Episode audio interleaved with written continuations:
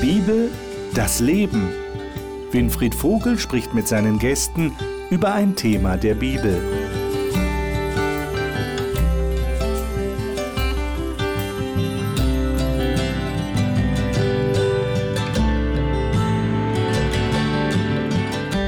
Willkommen in unserer Talkrunde. Schön, dass Sie wieder dabei sind oder das erste Mal dabei sind. Dann ein besonders herzliches Willkommen Ihnen.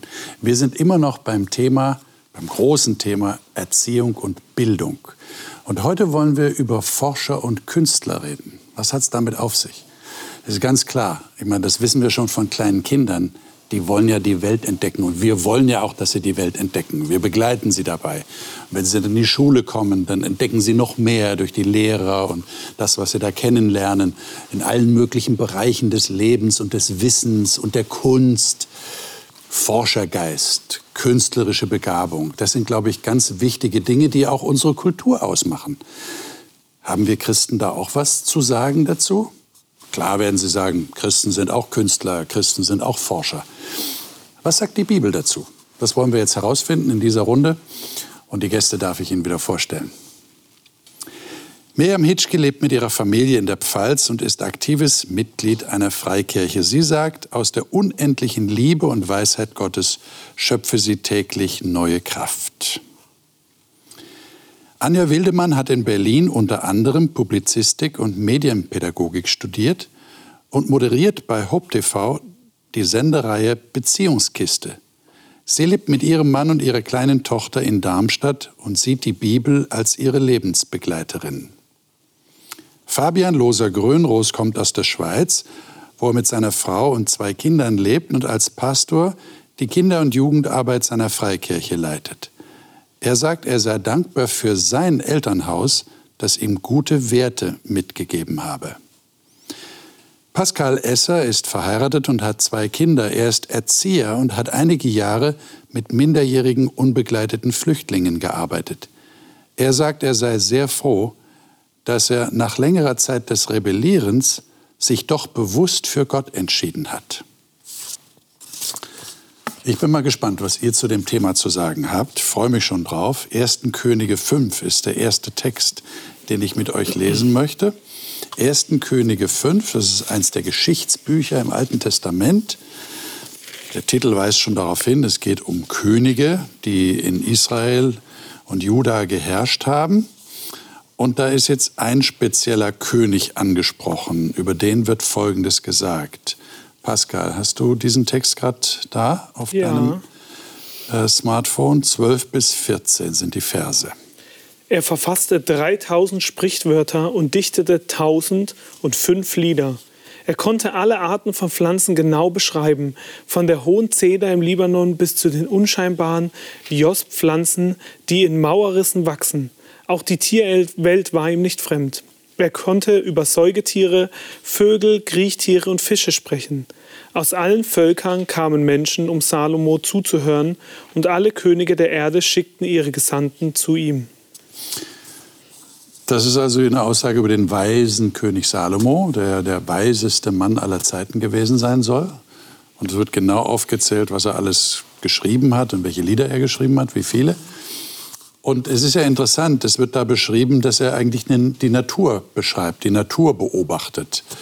Ähm, war der Salomo so, so ein Forscher, kann man das so sagen? Oder würdet ihr sagen, war er ein Poet, der so beobachtet hat? Wie seht ihr das? Wie interpretiert ihr das? Wie stellt ihr euch das vor? Ich weiß nicht, ob man das so unbedingt so trennen muss. Vielleicht war er beides und noch viel mehr. Okay. Okay. Also er war sehr weise. Mhm.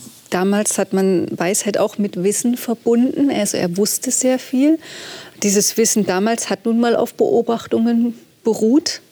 Ja, auch, ob, auch im Umgang mit Menschen. Heute können wir unter das Mikroskop schauen oder andere Werkzeuge benutzen.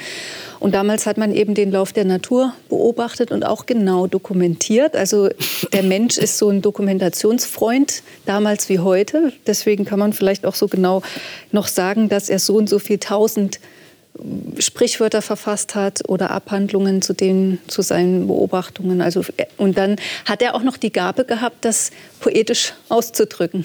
Und damit an andere weiterzugeben. Ja, mhm. ja und ja. vielleicht hat ihn ja seine Beobachtung auch dazu inspiriert, mhm. sich dann so auszudrücken. Ja. Ist ja bei Goethe oder so auch so, kann man auch viele Naturbeschreibungen lesen. Hat er ja auch nicht sich erst ausgedacht und ist dann in die Natur gegangen, sondern ich schätze, es war andersrum.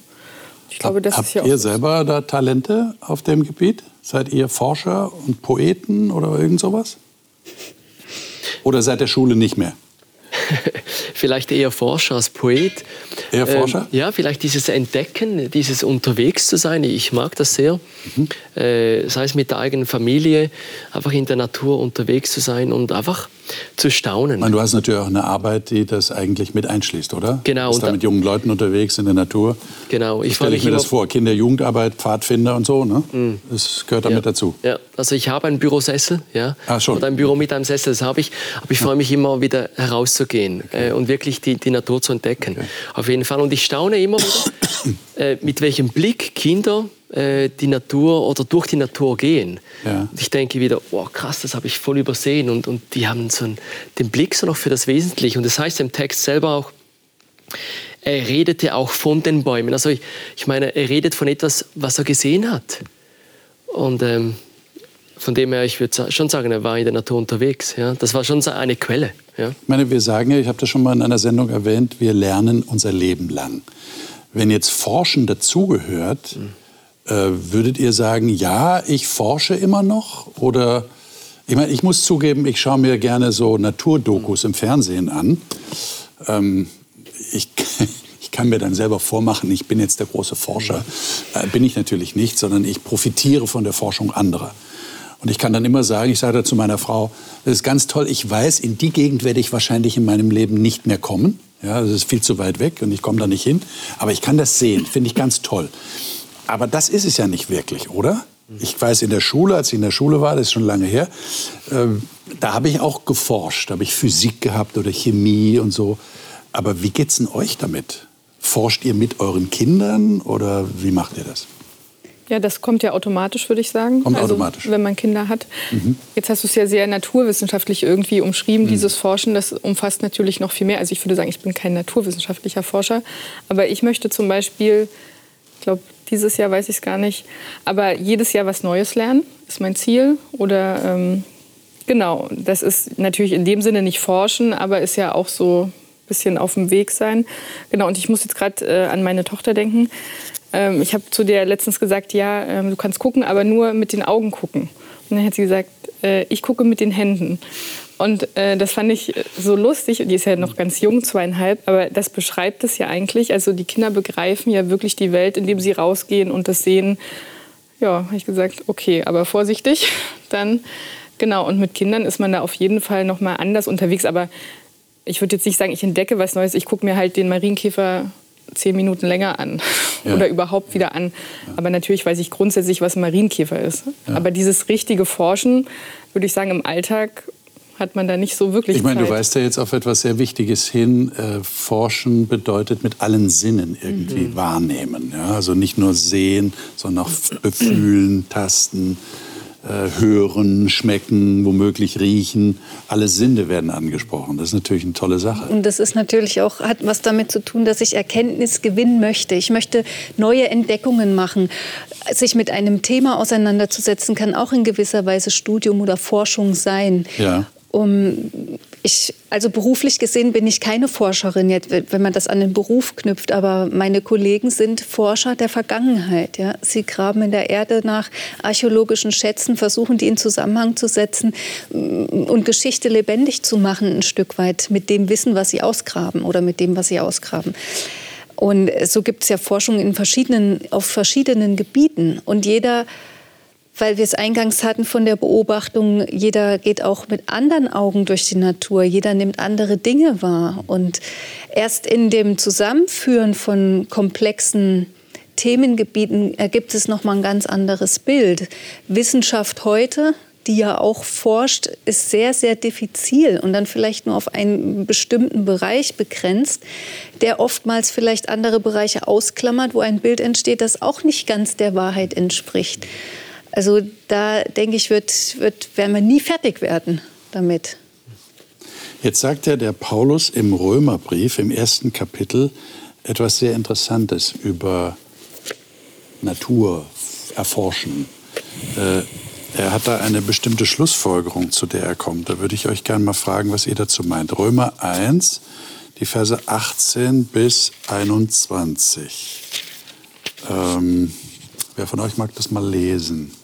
Fabian, hast du es gerade aufgeschrieben? Gerne, ja. Ich lese aus der Schlacht. Du hast die Schlachter. Mhm. Ja.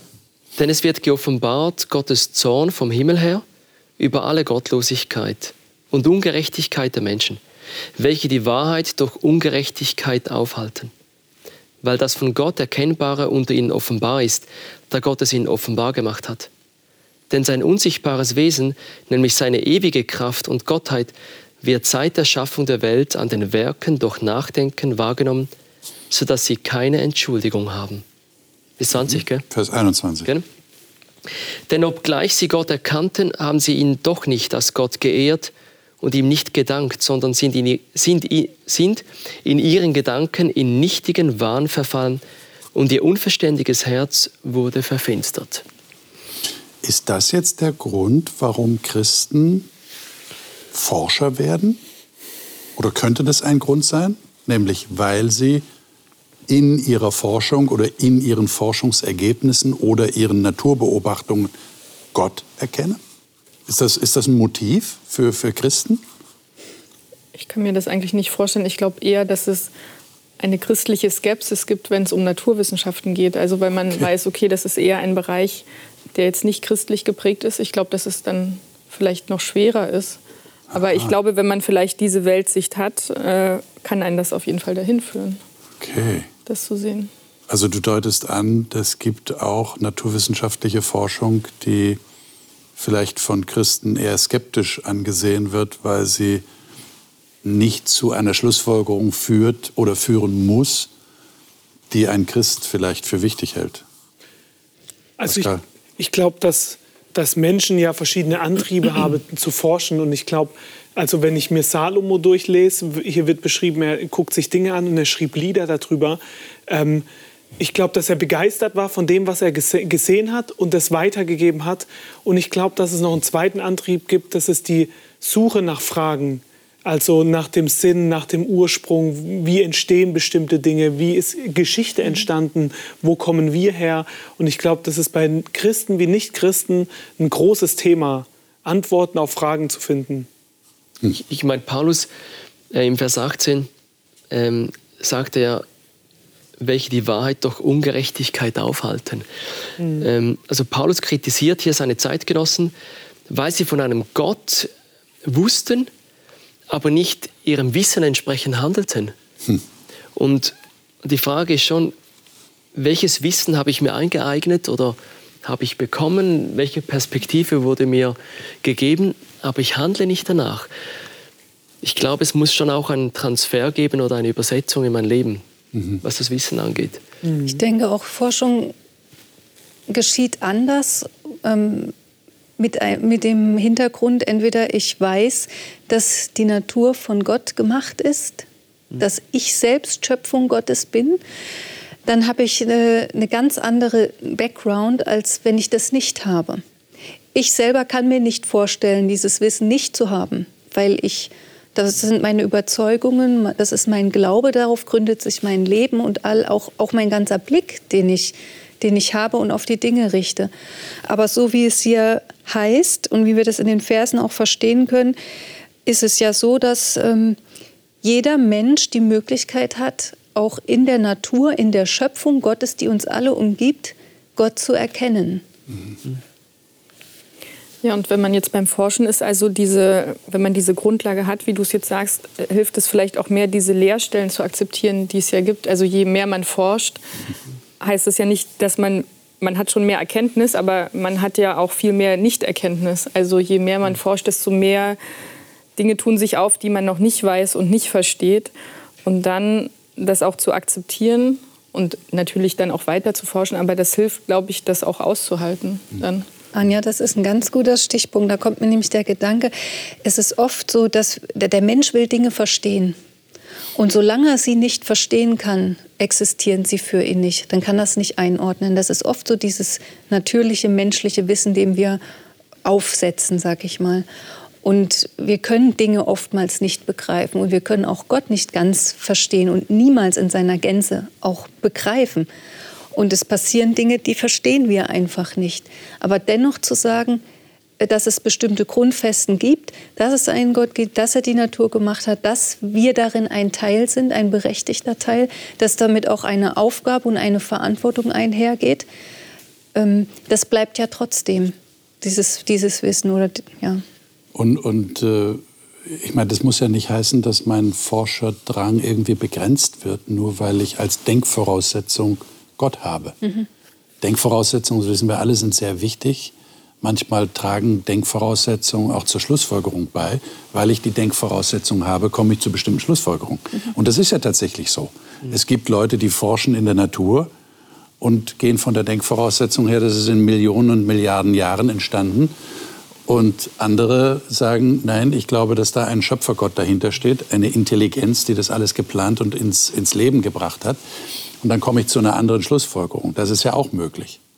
Und die Frage ist, wie wir uns auch als Eltern, als Erzieher da positionieren. Und das hat ja was damit zu tun, wie wir unseren Kindern auch Werte vermitteln wollen, die uns wichtig sind. Und das, ich, ich, kann mir auch eher oder besser eingestehen, dass es hier eine Grenze gibt oder meine Begrenztheit auch mhm. eingestehen.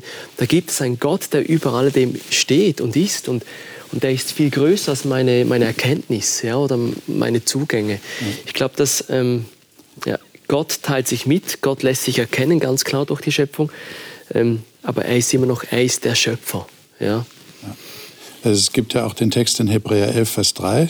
Ich lese den gerade mal, ich habe den gerade hier vor mir. Äh, durch Glauben verstehen wir, dass die Welten durch Gottes Wort bereitet worden sind, sodass das Sichtbare aus dem Unsichtbaren entstanden ist. Also das deutet ja darauf hin, da ist eine eine gewisse Voraussetzung gegeben. Das hat auch mit Glauben zu tun. Das ist ein interessanter Gedanke, oder? Ich kann forschen. Es ist die Frage, was hat denn der Glaube damit zu tun? Was würdet ihr sagen? Ist der wichtig zum Forschen? Oder kann ich erst mal ohne Glauben forschen? Es gibt ja viele Leute, die glauben nicht und forschen trotzdem. Ja, ich denke aber, Glaube gibt schon so eine gewisse Blickrichtung auch vor. Mhm wenn ich, wenn ich als gläubiger Mensch forsche, egal auf welchem Gebiet, dann mache ich das nicht allein. Dann mache ich das auch in dem Wissen, dass in mir Gott ist, der mich auch leitet in meiner Forschung, der mir bestimmte Dinge bewusst macht und auch vielleicht in einen Zusammenhang setzt, der mir, den ich dann erkennen kann. Ja, also kann, nicht unbedingt muss. Und äh, das, ich glaube, das gestaltet sich dann ganz anders, auch dieses Forschen.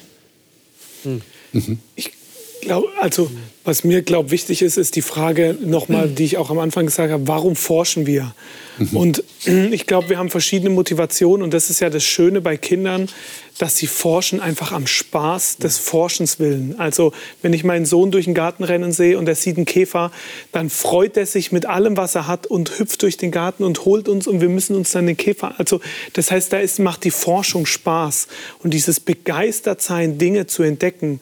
Und ähm, das finde ich ja das Schöne, auch, auch gerade wie du gesagt hast, mit den Kindern beim Pfadfindern rauszugehen. Also so dieses ähm, forsche ich, um Antworten zu finden. Ich meine, ich bin Sozialpädagoge, das heißt, wir forschen auch, um Antworten auf gesellschaftliche Fragen zu finden. Oder forsche ich einfach, um die Schönheit der Dinge zu erkennen. Und da bin ich dann wieder bei Salomo. Mhm. Wenn jemand etwas forscht und darüber ein Lied schreibt, dann findet er es einfach schön. Und das, finde ich, ist ein, ist ein Aspekt in der Forschung, der in der heutigen Zeit oft verloren geht, weil wir wollen immer Wissen generieren, wir wollen mhm. Antworten auf Fragen finden. Aber dieses einfach zu forschen, um des Forschen willen, um die Schönheit der Dinge, die um uns herum sind, zu erkennen. Ja, Lass uns doch dazu einen Text lesen, dann können wir gleich weiterreden. Psalm 19, 2 bis 7. Ähm, dann kommen wir auf, auf diesen Punkt mal zu sprechen. Ich glaube, das ist ganz wichtig, was du anschneidest, Pascal. Psalm 19, 2 bis 7. Wer von euch mag das mal lesen? Miriam, mhm. hast du es gerade? Ja. Du hast die Neues Leben? Ich habe das neue Leben, genau. Mhm. Der Himmel verkündet die Herrlichkeit Gottes und das Firmament bezeugt seine wunderbaren Werke. Ein Tag erzählt es dem anderen und eine Nacht teilt es der anderen mit. Ohne Sprache und ohne Worte, lautlos ist ihre Stimme doch ihre Botschaft breitet sich aus über die ganze Erde und ihre Worte über die ganze Welt. Die Sonne wohnt am Himmel, wo Gott sie hingestellt hat. Sie tritt hervor wie ein strahlender Bräutigam nach der Hochzeit. Sie freut sich wie ein Held, bereit für den Lauf. Sie geht an einem Ende des Himmels auf und zieht ihre Bahn bis ans andere Ende. Vor ihrer Glut kann sich nichts verbergen. Mhm. Ähm, wir haben ja vorhin über den Salomo geredet und der hat also in poetischen Worten das zum Ausdruck gebracht. Hier haben wir auch den Psalmschreiber, der das in poetischen Worten beschreibt. Aber ich denke jetzt gerade an das Bild, das durch diese Poesie in unserem Kopf entsteht. Mhm. Also da wird ja, werden ja Bilder verwendet. Nicht? Mhm. Er hat der Sonne ein Zelt gesetzt und sie kommt wie ein Bräutigam aus dem Gemach hervor. Äh, entsteht ja ein Bild im Kopf. Mhm. Ähm, wie wichtig findet ihr ähm, künstlerische Ausdrucksweisen, die über Sprache hinausgehen? Oder ist das typabhängig? Würdet ihr sagen, na ja, ich finde das ganz schön, ich finde das auch wichtig, ich gehe sogar in Kunstausstellungen, schaue mir Gemälde an. Und ein anderer sagt, nee, das geht sowas an mir vorbei, braucht es nicht. Das ist, ich, ich selber finde es sehr spannend, weil jeder Mensch einen anderen Zugang hat oder findet. Ich selber bin jetzt nicht so der poetische Typ, aber ich lese sowas unheimlich gern. Okay. Und es hat auch eine Wirkung auf mich. Und ja, es gibt Menschen, die sind dann vielleicht eher so die rationaleren Typen. Wenn das Ganze in Binärformeln da stehen würde, würde sie das vielleicht mehr ansprechen als in diesen bildlich ausgeschmückten Formulierungen. Aber das ist ja das Spannende, dass wir alle unterschiedlich veranlagt sind und, und diese Herrlichkeit, die uns gegeben ist, auch unterschiedlich ausdrücken können und dürfen und sollen. Und ich finde es wäre schade und, und auch falsch, sicherlich, wenn man das verurteilt, wenn ein anderer einen anderen Zugang hat und ich das verurteile, weil ich damit nicht klarkomme. Ja, und dann ist man ja eigentlich auch, was du gesagt hast, also eigentlich beim Künstler Kunst entsteht ja nicht, weil da jemand ist, der das braucht oder will, sondern Kunst entsteht ja erstmal aus dem Künstler selber. Ja. Und deshalb gibt es Kunst. Und wenn es gut läuft, würde man sagen, dann gibt es jemand, der das anschaut und auch etwas daraus ziehen kann. Aber ich würde jetzt mal behaupten, dass Künstler, die haben ja einen inneren Drang, sich auszudrücken. Das ist so die müssen, wie sie essen und schlafen müssen, müssen sie Ausdruck für diese Gefühle und was auch immer Stimmung finden. Das heißt, Kunst existiert auch ohne Zuschauer. Mhm. Und ähm, genau, und das hat bei Gott gab es ja auch noch keine Zuschauer. Also der hat das ja auch äh, geschaffen, ohne dass jemand da war, der das bewundert hat. Und ähm, was ich noch sagen wollte, also die Christina Bruderek, die hat mein Gedicht geschrieben, auch über Gott, den Künstler, wie sie sich so vorstellt, wann Gott so, wie er sich so denkt, ja, wann entdecken die das wohl? Ja, wie man die Kakaobohne verwendet oder wann entdeckt der Mensch wohl, was weiß ich, wie man Brot backt oder so. Und so stelle ich mir irgendwie Gott auch vor, also so ein bisschen dieses wirklich kreativ Verspielte und der Mensch ist halt dann unterwegs. Das, das würde aber bedeuten, Kunst ist eine Art der Kommunikation. Du hast zwar gesagt, ja, der Künstler kann das für sich machen, ohne dass es jemand wahrnimmt, aber es bringt wahrscheinlich doch noch mal eine gewisse Erfüllung mit sich, wenn jemand anders das sieht und die Sprache in Anführungszeichen im Kunstwerk versteht. Natürlich, das ist ja dann ein Prozess, ein kommunikativer ja. Prozess, ja. würde ich sagen, auf jeden ja. Fall. Ja. Ja. Und das ist auch eine beglückende Sache, oder? Erlebt ihr das auch so? Ja, also selbst wenn ich jetzt kein Galeriegänger bin okay. von irgendwelchen Kunstwerken, wo ich denke, das sagt mir gar nichts. Das sind schöne Farben oder das ist ein schönes Muster, aber ansonsten spricht es mich nicht wirklich an. Ich, kann, ich, ich bin nicht der Mensch, der stundenlang vor so einem Gemälde stehen kann und da innerlich zerfließen. Das funktioniert nicht, das finde ich völlig langweilig, aber ich kann einem klassischen Musikstück wunderbar zuhören. Ich, ich mag Musik das sind so Dinge, also verschiedene Ausdrucksformen. Okay. Und ich finde, das ist in Ordnung so, wenn man nicht überall okay. den Zugang gleich gut findet. Mhm. Ja, und ich denke auch, dass Kunst einem helfen kann, auch eigene Gefühle überhaupt wahrzunehmen oder zu erkennen. Also man sagt ja auch, ich höre so gern traurige, melancholische Musik. Und jetzt habe ich äh, gehört letztens, das hilft einem, traurige Gefühle zu verarbeiten. Also wenn man das hört, mein Mann sagt immer, dann wird es noch schlimmer. Aber ich glaube das nicht. Ich gebe mich dann gerne diesen Gefühlen hin. Ähm, genau, und genauso ist es ja manchmal so, ich schaue gerne Fotografien an. Oder wenn man Texte liest, dann manchmal gibt es so Wörter oder auch so ein Foto, wo du denkst, krass. Also, und dann merkt man, es hat einen berührt. Und ein anderes halt auch nicht, ne? Geht man vorbei und sagt, ja, Mai, das finde ich jetzt nicht so toll. Aber man kennt ja selber diese Berührungsmomente und jeder hat da halt was anderes. Okay. was einen anspricht. Ja, ja. Pascal? Ich würde da gerne noch mal auch auf Salomo zurückkommen. Ja. Auch du hast gerade gesagt Fotografie. Also wenn wir uns Gottes Schöpfung, ich meine Paulus sagt es ja auch, wenn wir uns Gottes Schöpfung angucken, dann ist Gott der größte Künstler, den es je gegeben hat. Mhm. Warum reicht nicht eine Sorte Baum? Warum reicht nicht also eine Sorte Vögel? Warum reicht nicht also die die wenn wir in die Schöpfung gehen, was für eine Vielfalt, mit wie viel Liebe, mit wie viel Detail Gott gearbeitet hat, wie viel Kunst steckt da dahinter und wir also wir erleben es gerade, wir haben einen Reiseboom, wir haben einen Fotografieboom. Es ist noch nie so viel fotografiert worden wie in unserer heutigen Zeit. Auf jedem Bildschirm, äh, auf den Rechnern sind irgendwelche Landschaftsaufnahmen. Das ist äh, Kalender mit Landschaftsaufnahmen, verkaufen sich super. Das heißt, der Mensch liebt das, was Gott geschaffen hat, diese Kunst. Und, und das heißt, wenn Gott als Künstler auftritt und so wunderschöne Sachen schafft, warum sollen wir dann nicht auch diese Gabe des künstlerischen Schaffens gegeben haben von Gott?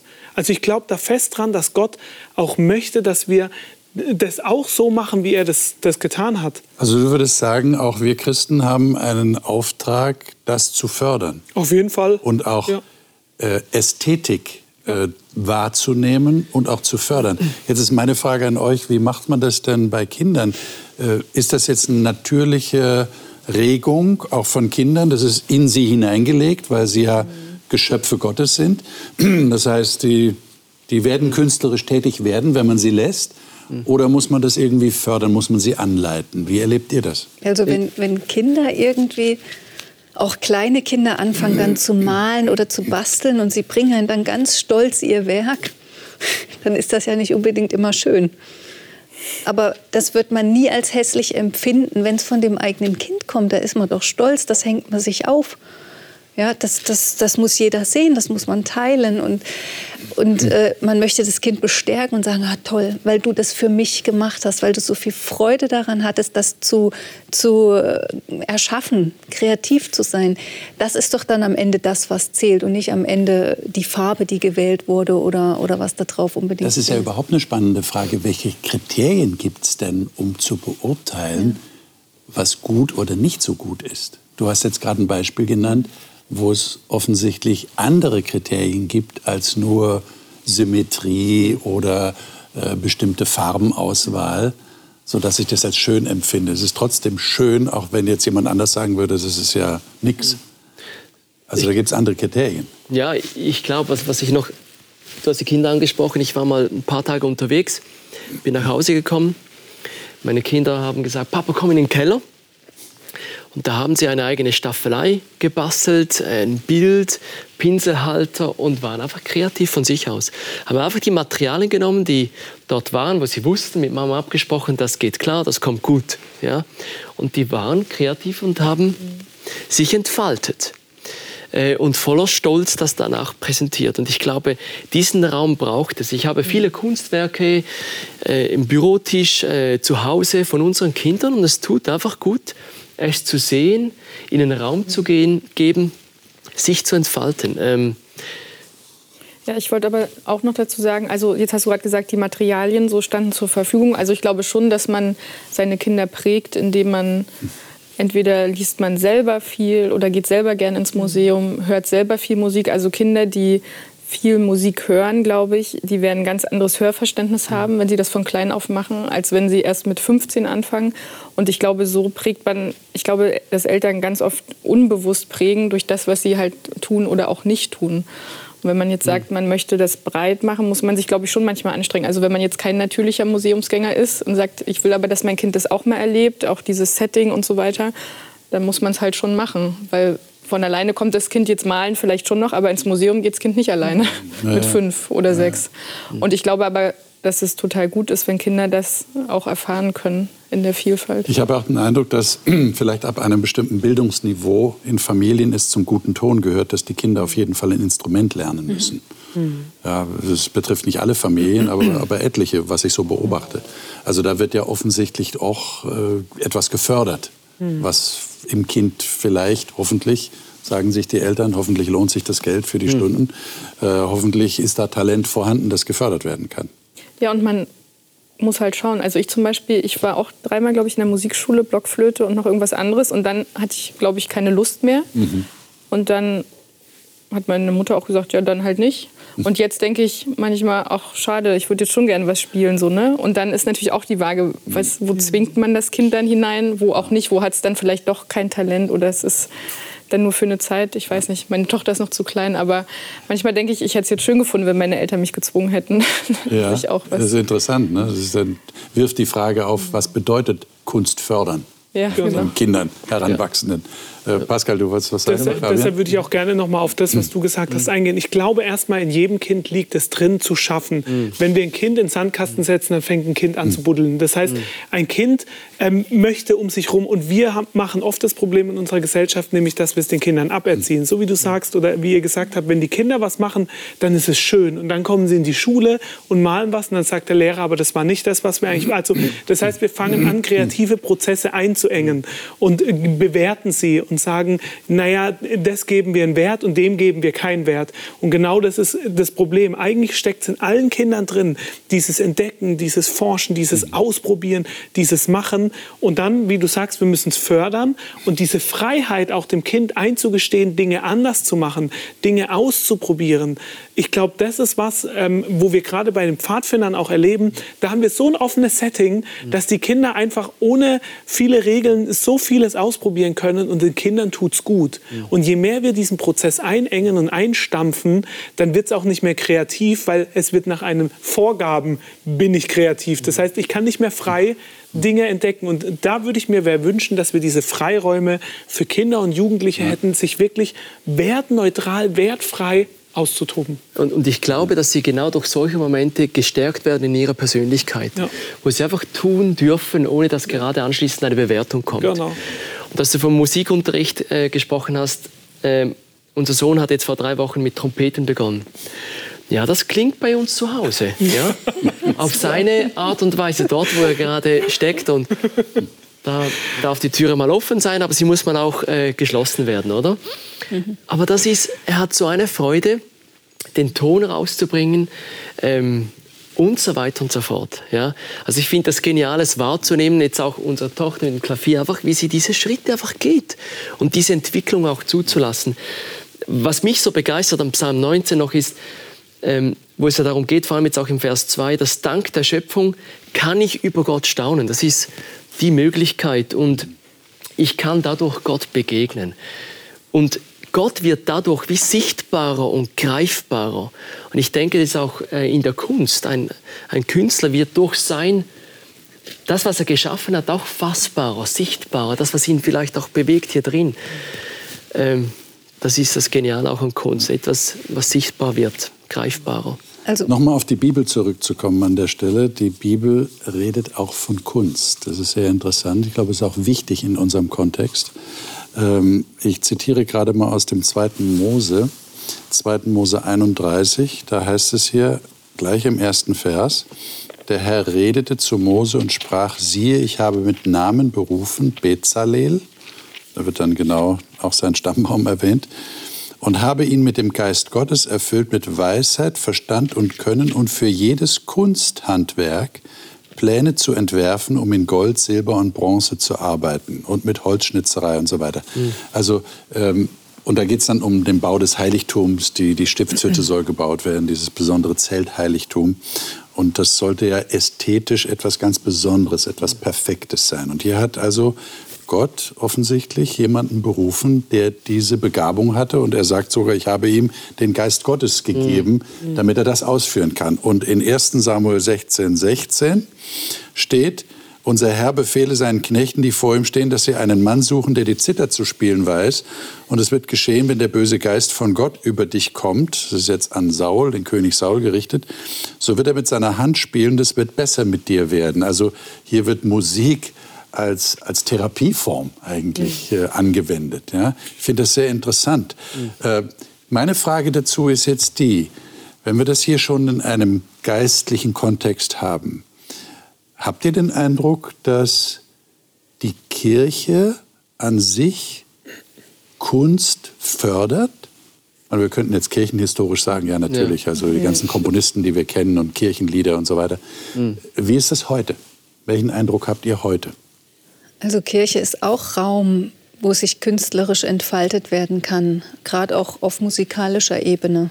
Oder wenn ich an manche Kirchenräume denke, wo zu besonderen Gottesdiensten dann der Raum geschmückt ist, wie toll, was es für Menschen gibt, die einen Blick haben für Dekoration, für Pflanzen, für Arrangements, die einfach ein schönes Umfeld schaffen. Ich erlebe es so, dass wir sehr viele künstlerisch begabte Menschen auch in den Gemeinden haben, sei es auf musikalischem Gebiet, sei es auf, äh, bei Fotografie, bei ähm, Vorträgen, die gehalten werden. In Sprache sind viele sehr begabt, die sich in mehreren auch Fremdsprachen bewegen, all das. Und ich glaube, das sind auch, das sind Gaben und Fähigkeiten, die Gott in die Menschen hineinlegt, die sich entweder sehr früh schon zeigen, Du sagst, da weißt du ganz genau, aus dem dreijährigen Kind wird mal ein Tierarzt, der ist so tierlieb oder was auch immer. Ähm, und manchmal zeigt sich es vielleicht erst sehr spät oder der Mensch selber. Ich bin eher so ein Mensch gewesen, ich wusste als Jugendliche lange nicht, was liegt mir denn eigentlich. Ja, wo soll ich denn mal hin? Wie soll ich mich mal orientieren? Was sich erst so im Laufe des Lebens herauskristallisiert. Und äh, das ist so völlig unterschiedlich. Und da kann Gemeinde auch Menschen zur Seite geben, die sagen, hey, das kannst du doch richtig gut, was einem vielleicht noch gar nicht bewusst ist. Und dann auch einen Raum geben, jetzt immer wieder beim Lernen. Mhm. Ja. Mhm. Mhm. Die Frage ist halt, was, was meinst du mit Gemeinde? So, wenn man jetzt an Kirche am Sabbat denkt, würde ich sagen, gibt es vielleicht Musik, ja. Aber sonst gibt es da nicht viel Raum für Kunst, würde ich sagen. Also wenn ich jetzt denke, ähm, auch sprachlich eigene Texte, weiß ich nicht, Tanz, Installation. Ich meine, das ganze Mediale ist ja auch ein ganz eigener Kunstbereich. Da würde ich sagen, vielleicht noch Jugend, okay, dann darf man sich ausprobieren, dann wird es mal gezeigt am Ende der Jugendwoche so. Aber ich, also mein Eindruck oder so erlebe ich das nicht, dass ähm, sehr viel Raum jetzt in adventistischen Gemeinden für Kunst im, im Alltag so ist. Vielleicht zu besonderen Events, sage ich mal, dann vielleicht schon, aber Genau, ja. Würdet ihr da einen Unterschied machen zwischen freikirchlicher Szene und Hochkirche, sage ich jetzt mal, katholisch, evangelisch, mhm. orthodox? Ist da mehr Raum dafür, für Kunst? Allein schon durch das, was im, im Kirchenraum dann so zu sehen ist oder zu riechen ist? Äh, oder würdet ihr sagen, ja, wir könnten da noch mehr haben, auch im freikirchlichen Bereich? Was würdet ihr euch konkret wünschen? Also ich würde auch den freikirchlichen Bereich unterscheiden, weil ich da auch viel Kunst in manchen Freikirchen erlebe, in anderen ja. weniger. Ja. Für mich ist das ganz oft ein angstbesetztes Thema. Also ich habe oft das Gefühl, Kunst wird nicht gefördert, weil man Angst hat, falsche Kunst zu machen. Mhm. Und ich meine, wir sehen es auch in Hochkirchen. Ich finde gerade auch, ähm, dass, dass gerade die alten Kirchen haben wirklich viel tolle Kunst, aber was dafür teilweise der Preis war, also wenn es in Gold und Marmor wird, wenn, wenn wir wissen, mhm. die Leute haben gehungert und für die Kunst wurde mehr Geld ausgegeben wie für den Menschen. Also wo ist die Relation? Und mhm. das ist das, was ich bei Gott ja auch so schön finde oder auch bei, bei Salomo, wo wir gelesen haben. Er hat die Natur entdeckt als Kunst, Musik als, also das heißt, wir haben ganz viel, ähm, wo wir ohne viel Geld auch künstlerisch Bilder malen. Das kostet nicht, also das heißt, wir könnten viel mehr fördern. Und ich erlebe in manchen Freikirchen auch, dass es gefördert wird, in manchen weniger. Und ich würde mir da auch mehr Raum wünschen für, für Kunst, für angstfreie Kunst, für wie bei den Kindern nicht bewertende Kunst, dass Dinge einfach schön sind, weil es jemand schön findet und dadurch seinen Gefühlen Ausdruck bringt. Seht ihr das so als Konkurrenz zum zum verkündigten Wort. Ich habe manchmal das Gefühl, das wird eher so als Konkurrenz wahrgenommen. Mhm. Also wenn, wenn mehr Kunst, dann wird ja weniger Wissen vermittelt oder weniger verkündigt. Vielleicht ist das auch die Sorge vom einen oder anderen. Hm. Ja, oder halt bei der Kunst selber auch die Interpretation. Wie, ja, wie genau. interpretierst du dies jetzt? Oder wo landest du gedanklich? Einfach jetzt mal die, die Kunst stehen zu lassen, so wie bei den Kindern auch. Einfach mal mhm. stehen zu lassen und zu staunen. Äh, ich glaube, das ist auch eine Kunst. Mhm. Ja, oh ja. ja, und ich sage mal genauso wie Kunst ja was auslöst. Wir haben ja vorhin über Kommunikation gesprochen. Mhm. Mhm. Jetzt eine Predigt ist ja auch ein kommunikativer Prozess. Also mhm. da weiß ich ja auch nicht, was kommt beim anderen an, wo ist der Grad. Mhm. Und ich würde sagen, es ist keine Konkurrenz, eine Ergänzung. Also und ich würde jetzt mal sagen, von Konkurrenz sind wir noch sehr weit entfernt, wenn man jetzt an den klassischen Predigtgottesdienst denkt. Ähm, Genau. Es ist viel auch mit, wie du auch gesagt hattest, mit Ängsten einfach verbunden und Unsicherheiten. Mhm. Was hat das für eine Wirkung? Was werden da die Leute sagen? Oh, bleiben uns dann die Andersdenkenden schnell weg? Oder kriegen wir dann Widerstand, wenn wir bestimmte Bilder aufhängen oder was auch immer? Und ich glaube, dass wir grenzen uns da als Menschen in unserem natürlichen Charakter viel zu sehr ein. Und diese Gott ist weit, Gott ist grenzenlos. Gott ist ein Gott, der viel, Vielfalt geschaffen hat, den wir auch in der Vielfalt erkennen können. Warum sollte der uns eingrenzen und klein machen? Für Gott ist es wichtig, mit welcher Einstellung ich Dinge tue. Mache ich das, um mich selber zu profilieren, um mich in den Mittelpunkt zu rücken, um die Kirche voll zu kriegen, die Hütte voll zu kriegen, um gut dazustehen, mehr Geld in die Kasse gespürt zu kriegen? Wofür setze ich die Kunst, die Fähigkeiten, die Gott mir gegeben hat, denn ein? Mit welcher Motivation tue ich das? Ja, ja. Und ich denke halt, Achso, Na bitte, mach nur. Ja, und in der Kirche ist halt immer die Frage, weil du gesagt hast, wofür setze ich es ein, dient es der Ehre Gottes. Ja. Mhm. Also wenn man das erkennen kann, denke ich, ist es legitim, wenn man merkt, okay, es ist halt nur Spaß oder nur Freizeit, dann muss man sich natürlich schon fragen. Und was ich noch sagen wollte, ist, manchmal würde es uns vielleicht auch helfen, nicht eine Entscheidung für immer zu treffen. Ja, welches Bild soll da jetzt hängen oder wie ist jetzt die Kanzel geschmückt oder was auch immer, sondern sagt man, okay, dann hängt es da ein Vierteljahr und dann kommt halt das nächste. Vielleicht würde uns das auch helfen, so ein bisschen lockerer zu werden, sagen, das ist halt jetzt keine Entscheidung für die nächsten 20 hm. Jahre. Würde dann vielleicht die Buntheit der Welt eher repräsentieren, als Könnte wenn sein. nur ein Bild ist. Fabian. Das, mein Gedanke ging in dieselbe Richtung. Danke, Anja, weil Kunst, äh, was ist die Motivation dahinter? Äh, möchte ich Gott, den Schöpfer, verherrlichen durch meine Kunst oder, oder mich selber? Ähm, auf wen richte ich danach meinen Blick, wenn ich das betrachte? Oder wohin gehe ich mit meinen Gedanken hin? Und ich denke auf deine Frage, ich wünsche mir mehr Raum für Kunst die ja sehr vielfältig ist. Die Handwerkskunst, wir haben es hier 2. Mose 31, die vor allem im Alten Testament vorwiegend im Kontext des religiösen Lebens auch stattgefunden hat, Raum zu geben ähm, und einfach aufzutanken dabei auch. Ähm, die Vielfalt auch der Gaben oder Begabungen, die Gott geschenkt hat. Mhm. Ja. Liebe Zuschauer, vielleicht ist das eine Idee, die kommt mir gerade. Vielleicht kann man tatsächlich mal in einer Kirchengemeinde den Vorschlag machen, wir wir versuchen unseren Glauben in bestimmten Kunstformen, welchen auch immer, zum Ausdruck zu bringen. Wie, wie kann ich Glaube anders kommunizieren, nämlich künstlerisch kommunizieren, ohne Worte? Wäre doch mal eine Möglichkeit. Einfach so zum Nachdenken.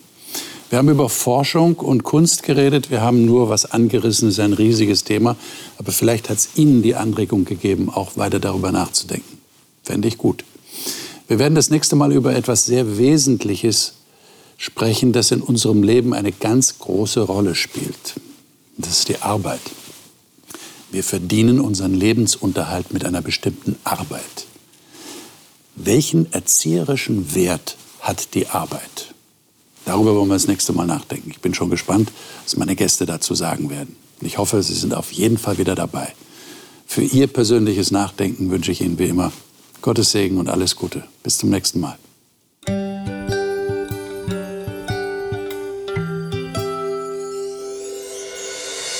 Sie hörten auf Hochchannel Radio die Bibel, das Leben mit Winfried Vogel und seiner Gesprächsrunde.